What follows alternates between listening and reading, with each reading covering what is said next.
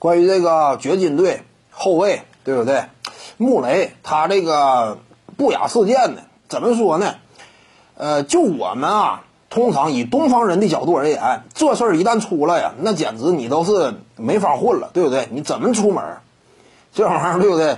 尤其疫情期间，你说那帮球员呢，私下里也没什么事儿干，现在都搁家里蹲着呢。这个期间呢，出这么一个事儿，都搁家欣赏，那你这玩意儿你是不是非常磕碜嘛？而且你这男方呢，可能说 还不是特别在乎，那人家女方对不对？这玩意儿今后啊，挺尴尬的，再一见面，以东方人的角度去看这个事儿呢。那这是重大的社交危机呀！你甚至呢影响你整个人生未来的今后规划。但是怎么说呢？就是欧美人啊，相对来说更加开放一些。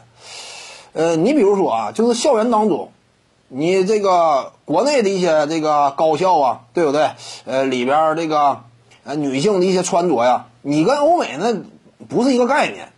欧美人本身整体性格呢，各个方面非常开放。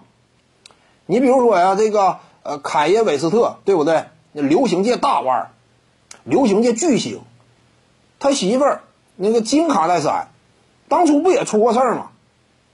但出过事儿又如何呢？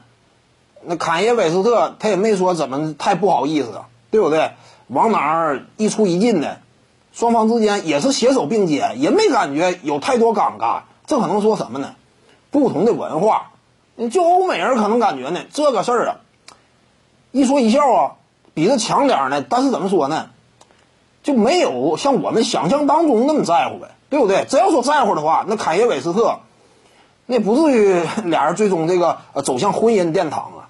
但是人家欧美人相对开放，所以我感觉这事儿也就差不多，呃，过个半个月一个月呀，基本上也就凉下来了，不是很在乎。各位观众要是有兴趣呢，可以搜索徐静宇微信公众号，咱们一块儿聊体育。中南体育独到见解就是语说体育，欢迎各位光临指导。